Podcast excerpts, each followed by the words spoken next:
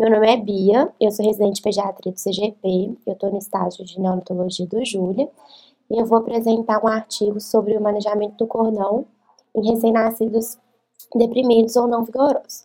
O artigo é esse, ele é de 2023.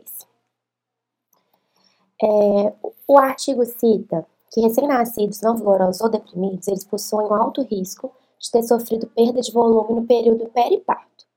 Além disso, ele cita a semelhança desse grupo com recém-nascidos pré-termos extremos, uma vez que ambos os grupos têm riscos de estabilidade hemodinâmica e lesões do sistema nervoso central, central principalmente hemorragia intraventricular. Alguns dos benefícios do campeamento tardíaco do cordão em recém-nascidos não vigorosos é o aumento do volume de glóbulos vermelhos, o aumento em até 30% do volume placentário, melhora dos estoques de ferro a curto e a longo prazo, melhora do resultado de neurodesenvolvimento e garantir uma transição mais saudável do período fetal para o período neonatal. Algumas consequências do clampeamento precoce do cordão são aumentos abruptos na pós-carga, grande oscilação na pressão da artéria carótida, diminuição na frequência cardíaca e diminuição do débito cardíaco. O artigo cita um parâmetro muito importante que ele considera que é a respiração.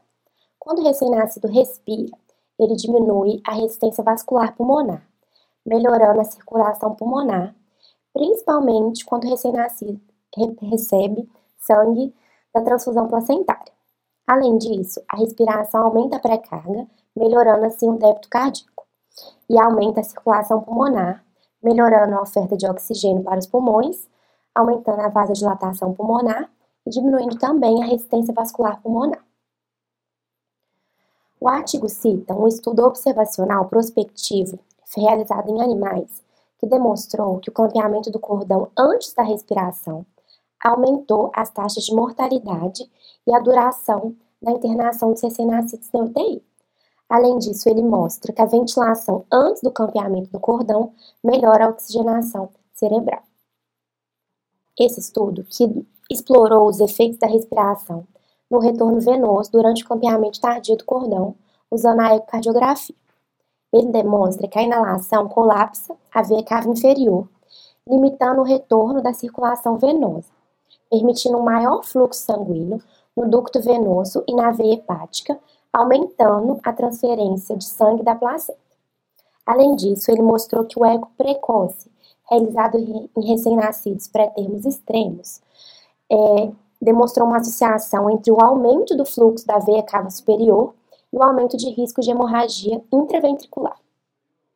Além disso, ele demonstra que as lesões que podem resultar em encefalopatia hipoxisquêmica são agravadas por oscilação do débito cardíaco. A transfusão placentária também permite a transferência de células tronco multipotentes e de células progenitoras terapêuticas, para paralisia cerebral e lesões cerebrais, cerebrais traumáticas. Nessa foto, ele demonstra alguns dos benefícios de campeamento tardio do cordão.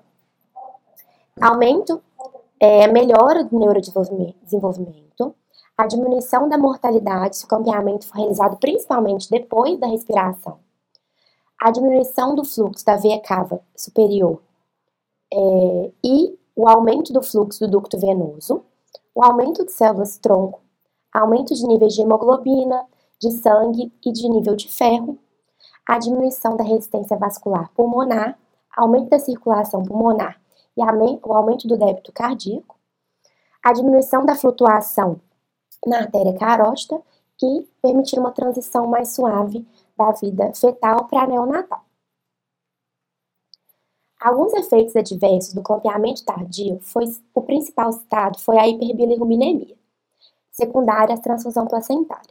No entanto, o artigo cita que diversos estudos não mostram que esse, essa hiperbilirrubinemia aumentou a icterícia precoce ou tardia. Além disso, o artigo cita as limitações desse clampeamento tardio com os recém-nascidos não vigorosos. Uma delas é a aplicação difícil, quando é necessário a ressuscitação imediata. Ele cita duas opções: a ressuscitação com o cordão intacto e a ordenha do cordão umbilical. Primeiro, eu vou falar da ressuscitação com cordão intacto. É, como foi citado anteriormente, ela é uma alternativa para não atrasar a ressuscitação do recém-nascido.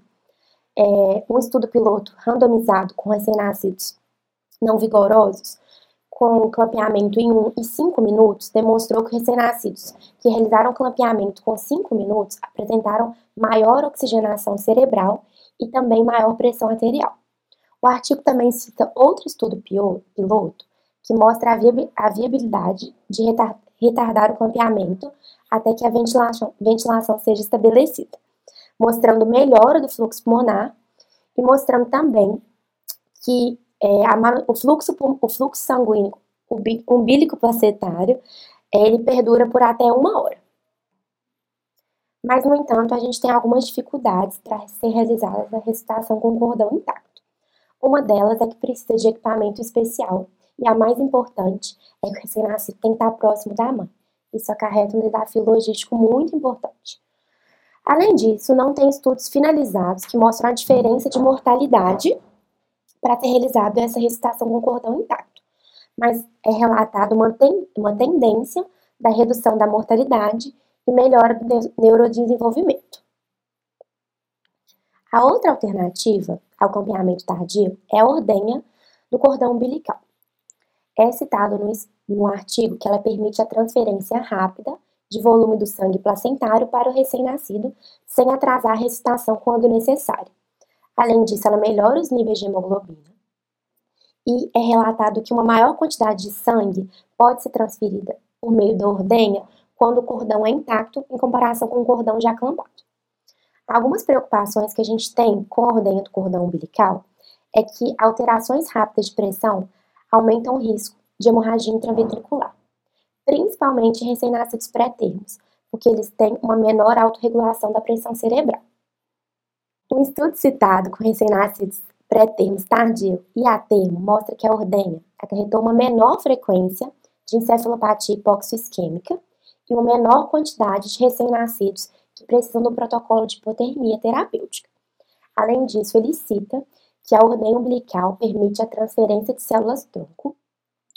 É, o estudo é, realizado em camundongos mostrou que a ordenha leva maior transferência de células mesenquimais e tronco hematopoéticas, podendo acarretar uma maior capacidade de reconstrução da medula óssea quando necessário. É, aqui a gente tem uma comparação da ordenha e da recitação com cordão umbilical intacto. Ele cita que nenhuma da, das modalidades atrasa a recitação e ambas aumentam o nível de, de ferro e o, volume, e o volume plasmático do recém-nascido.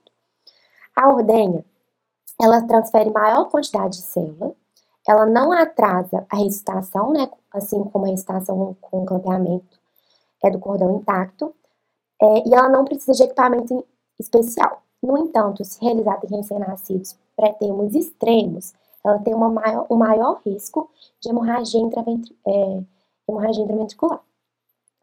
Já o clampeamento com cordão intacto, é, igual a gente falou, o artigo cita uma, uma melhora, principalmente se aguardar 5 minutos do clampeamento, se a respiração for estabelecida antes do clampeamento do cordão.